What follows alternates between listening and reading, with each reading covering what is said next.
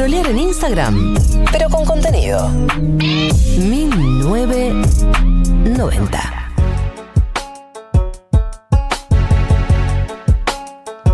Cuatro menos cuarto, eh, 4 menos 14, ¿está bien decirlo así? Eh, últimos 15 minutos del programa y en estos últimos 15 minutos queríamos entrar también en una, un glosario de economía featuring Cande, Claro. featuring Cande Villalibre, que es y tiene que ver con un tema que también estuvo en agenda esta semana y que está bueno charlar, eh, que es la judicialización de medidas económicas o de políticas económicas. ¿Por qué? Esta semana eh, tuvimos eh, las declaraciones de Cristina Fernández de Kirchner y de Axel Kisilov con respecto a la causa del dólar futuro, que eh, todavía no tenemos la respuesta de eh, casación, que tienen que decir si va a haber una condena, no, si los van a Está sobreseer. tomando los días que dijo Mechis. en su Claro, tesis. como, como María, que se tomó unos días, pero significa que los tiene en la cabeza. Claro, Los lo están pensando, lo están pensando. Y tenemos también parte del discurso de la apertura de sesiones ordinarias de Alberto Fernández, donde dijo que iba a empezar una querella eh, a los eh, integrantes del gobierno de Mauricio Macri que fueron responsables de emitir la deuda más grande de la historia del FMI eh, con la Argentina.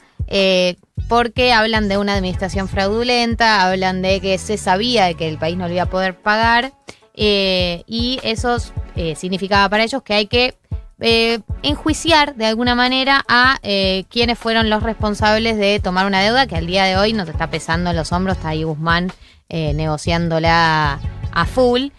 Y esto abre un debate que tiene que ver con qué pasa cuando se quiere llevar a, se quiere judicializar o se quiere enjuiciar, llevarlo, digamos, al ámbito eh, penal o al ámbito judicial, a una política económica con que uno puede compartir o no compartir, pero eh, la pregunta es, ¿dónde se tiene que hacer ese balance? ¿Dónde se tiene que hacer ese juicio? ¿Es en, el Poder Judicial? ¿Dónde es? Eh, y, por eso ha estado ese tema en agenda esta semana. Marto, eh, arranquemos por dólar futuro, que vos lo explicaste una vez, pero yo un poco me lo olvidé.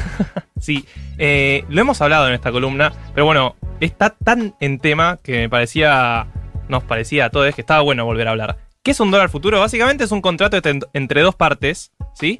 Que se fija en pesos, esto no es menor, y fijan, apuestan sobre el valor de un activo en determinados meses a futuro. ¿Se acuerdan que habíamos hablado de que el agua estaba cotizando en Wall Street? Sí. Bueno, era este contrato futuro del agua. Hay muchos contratos futuros. Puede ser de soja, puede ser del agua, puede ser justamente del dólar. Uno lo que dice es, en tantos meses el dólar va a estar a tal cantidad, a, a- a tal precio. Claro, si vos pensás, por ejemplo, que el dólar va a estar a 100 pesos en tres meses, ¿sí? Y yo pienso que va a estar mucho más alto, 150, decimos, bueno, pactamos que en vos en tres meses me vas a cobrar 105 el dólar. Entonces, si está altísimo, 150, vos igual me lo tenés que vender a 105 y ahí gano yo. Y si está a 100, como pensaba vos, me lo vendés a 105 y ahí pierdo yo. Bien, ¿Se entendió hasta ahí más o menos? sí. Perfecto. ¿Qué hizo el gobierno en Claro, 2015? ¿Qué, tiene que ver el gobierno? ¿Qué tiene que ver esto? todo esto? Bueno, 2015. ¿Se acuerdan? Elecciones. Sí, ya venía bastante mal la reserva del Banco Central, teníamos bastante pocos dólares, ¿sí? Y el detalle que les dije antes de que el contrato en dólar futuros es en pesos es importante. ¿Por qué? Porque si queremos que el dólar no aumente tanto en momento de elecciones y no tenemos tantos dólares para vender, ¿qué podemos hacer? Podemos negociar dólares futuros y decirle al mercado, mirá, el Banco Central te apuesta que en mayo te vamos a dar dólares baratos. claro. Eh, es una manera de formar parte de la especulación, ¿no? Que tiene que ver, que, que tiene que ver con el dólar, ¿no? Claro. Como nosotros que tenemos un montón de información y somos el fucking Estado, creemos que el dólar dentro de tanta cantidad de meses va a estar a este precio y de alguna manera intervenir sobre lo que es la oferta y la demanda del dólar. Claro, intentar manejar las expectativas, no solo vendiendo dólares, sino haciendo contratos de este dólar futuro y que, como decía, es importante, después pagar la diferencia en pesos. Bueno, en 2015, Pinedo y Negri, ¿sí? Federico Pinedo del PRO, Mario Negri de la UCR, denunciaron en octubre de 2015 al expresidente del Banco Central, Alejandro Banoli, y a su directorio por defraudación en perjuicio de la administración pública. ¿Por qué? ¿Qué? ¿Qué? ¿Qué? What? What? Desarrolle. Bueno, se lo denunció porque vendían dólar futuro mucho más barato de lo que se estaba vendiendo en Nueva York. ¿Se entiende? O sea, el dólar futuro ellos lo vendían a, a 10,50 para marzo y en Nueva York ya estaba cotizando a 14 para marzo. Pero no es, o sea, la cotización del dólar no es la misma, o sea, no son distintas la que uno vende acá en Argentina de cuánto crees que va a Claro, pero era el, dólar era el dólar futuro. Entonces, el dólar Ah, futuro. pero el dólar futuro de Argentina en Nueva York estaba. Claro, cotizaba, Claro. en la bolsa de, de Nueva York cotizaba 14, 15. Recordemos, son pactos entre dos privados. Claro. Entonces el Banco Central quería bajar esa cotización y decía, yo te ofrezco mucho más barato el dólar futuro. ¿Sí? De vuelta, para manejar las expectativas del mercado. Para que no Como haya si tantas... generamos este clima, por ahí la gente piensa que va a suceder esto, lo compra más tirando este precio y generamos que eventualmente pase esto verdaderamente. Claro, y aparte hay algo importante que es que el Banco Central en ese sentido tendría más incentivos a no devaluar. Porque si devalúa, tiene que pagar mucho la diferencia de esos contratos de dólar futuro que pactó. Bueno, Pinedo y Negri denunciaron solo a, de vuelta, a Banoli y al directorio del Banco Central por defraudación de administración pública.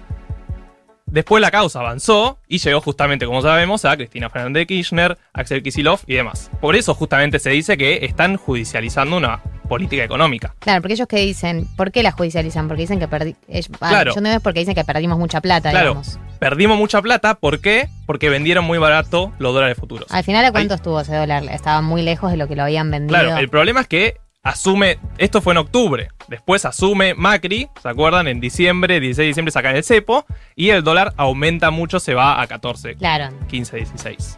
Entonces ahí el Banco Central en diciembre, en, perdón, en 2016 tuvo que pagar muchos pesos justamente por la operación de dólares futuros que debía. Bien. Esa es la defraudación que le endilgan al kirchnerismo. ¿Qué dice el kirchnerismo? Mirá, nosotros hicimos lo que podíamos hacer en ese momento. Era una- era- no teníamos dólares, tuvimos que hacer esa política, pero además vos devaluaste, cambiemos de valor. Claro, es que si nuestro vos no, abrías, no liberabas el cepo, por ahí no estaba ese precio. del Claro, si, o ibas haciéndolo de a poco, tenías que pagar mucho menos dólares futuros. Y ahora volvemos a la próxima política económica que va a ir a la justicia, que en realidad ya está en la justicia porque ya hay una denuncia en 2019, que es el préstamo con el Fondo Monetario Internacional. Si quieren, escuchamos al propio, al mismísimo Alberto Fernández diciendo por qué quiere investigar este préstamo con el Fondo Monetario Internacional. La administración Trump impulsó el otorgamiento de semejante crédito para favorecer al entonces presidente Macri en la búsqueda de su reelección. Endeudar al país de ese modo, permitir que los recursos que ingresaron solo hayan posibilitado la más asombrosa fuga de divisas que nuestra historia registra, y que la toma de semejantes créditos haya sido resuelta ent- entre gallos y medianoche, sin intervenciones judiciales y técnicas previas, con total irresponsabilidad y a espaldas de este Congreso Nacional, no puede ser visto de otro modo que no sea una administración fraudulenta y una malversación de caudales públicos como nunca antes habíamos registrado.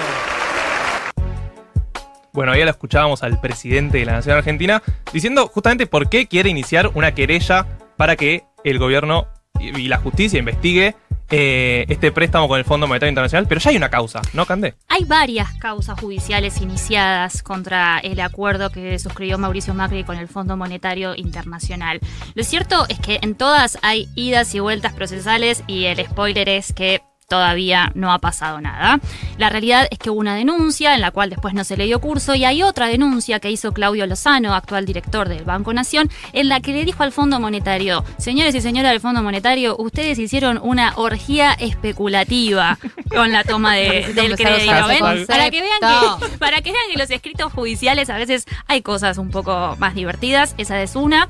Eh, esa causa está a cargo de la jueza Capuchetti, de Comodoro Pi. Todavía no hubo muchas más eh, novedades, pero después hay otras causas muy interesantes que tienen que ver con eh, qué, en qué condiciones se tomó ese crédito y cómo se tomó ese crédito. Para quienes tengan interés en estas cuestiones, les recomiendo que lectura del domingo entren a la página www.fmiargentina.com, donde hay todo un resumen de las causas que se iniciaron, de que el pueblo quiere saber de, che, cuánta plata tomamos y en qué condiciones. Lo cierto es que más allá de lo que se diga en la justicia, esta investigación que hicieron este grupo de abogados y abogadas, lo que permitió demostrar es que este crédito se tomó sin cumplir con los procedimientos administrativos que establece no solo la ley de procedimiento administrativo, sino la ley, eh, distintas, distintas normas. Por ejemplo, no hubo un dictamen del Banco Central que diga, che, si yo tomo este crédito, ¿cómo esto va a impactar en mi balanza de pagos? Y esa ¿Y es cómo una lo voy a poder obligación. pagar? Exacto. una linda- Exacto. Es un, o sea, podríamos decir que es un crédito que se tomó a sola firma, pero sin firma, porque hay muchos papeles que no se encuentran y que está bastante flojo de papeles. Por lo tanto, el correlato de esta cuestión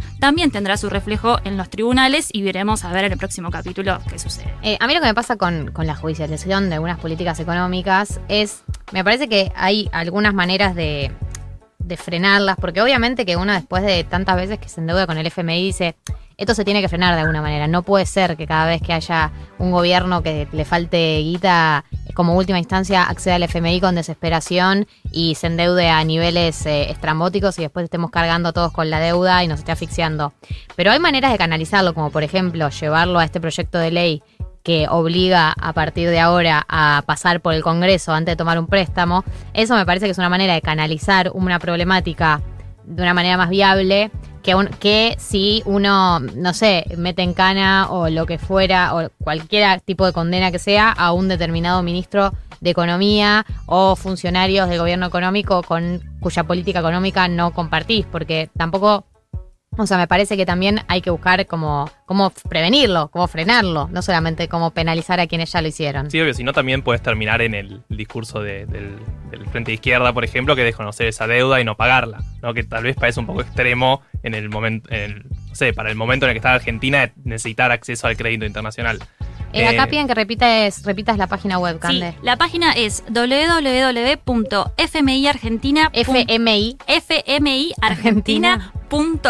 Bien. Eh, y ahí se van a encontrar con todo esto que les estoy diciendo explicado de manera muy dinámica y van a poder ver con sus propios ojos toda aquella documentación que falta eh, y que bueno, y que fue irregular, ¿no? ¿Cierto? La, la toma de crédito. Más allá de lo que diga la justicia después, hay papeles que faltan. Eh, María, ¿qué opinas de la judicialización de las políticas económicas? No, estoy de acuerdo con que es como tiene unos, unos bordes complejos, pero tenía una pregunta. Eh, la causa de dólar futuro, igual como, como los préstamos del FMI, ¿es algo que debió pasar por el Congreso? O sea, estamos hablando de, de la, misma, de la misma secuencia, de la misma forma de toma de decisiones. ¿O hay procesos administrativos distintos eh, en ambas causas y las faltas administrativas de la del, del mega préstamo al FMI son distintas? No, claro, generalmente la toma de deuda sí tiene que pasar por el Congreso porque tiene que estar en el presupuesto. Y ahí el, el Poder Ejecutivo tiene que decir en qué va a gastar esa deuda. Pero los anteriores préstamos con el Fondo Monetario nunca pasaron por el Congreso, que es un poco lo que decía Gali antes, que, repite Guzmán siempre. Ningún préstamo con el Fondo Monetario pasó por el Congreso. Entonces hicieron una ley, esta ley de- del financiamiento de, de la deuda pública, eh, que ahora, de ahora en más, sí están obligados a pasar por el Congreso.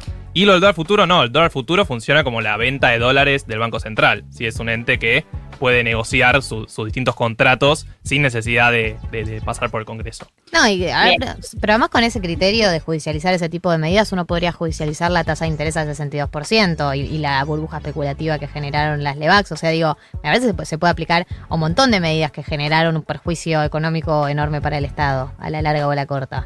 Digo, ¿cuál es el límite? Sí, sí, sí. Es que mismo ahora entiendo que la gente que hizo esa denuncia no quería que escale tanto como ahora la pusieron a Cristina en prime time a defenderse de algo que la verdad tiene bastante lógica y es bastante indefendible. Unas pericias que incorporó la causa hace poco que decían que no generó un perjuicio tal al Estado y eso es como el último antecedente que se sumó a la causa y como que es un punto a favor de, del kirchnerismo. Así que veremos cuál es, cuál es la condena. Este featuring me encantó, que no se corte. Me encantó, sí. Eh, está por WhatsApp. Dale, me gusta.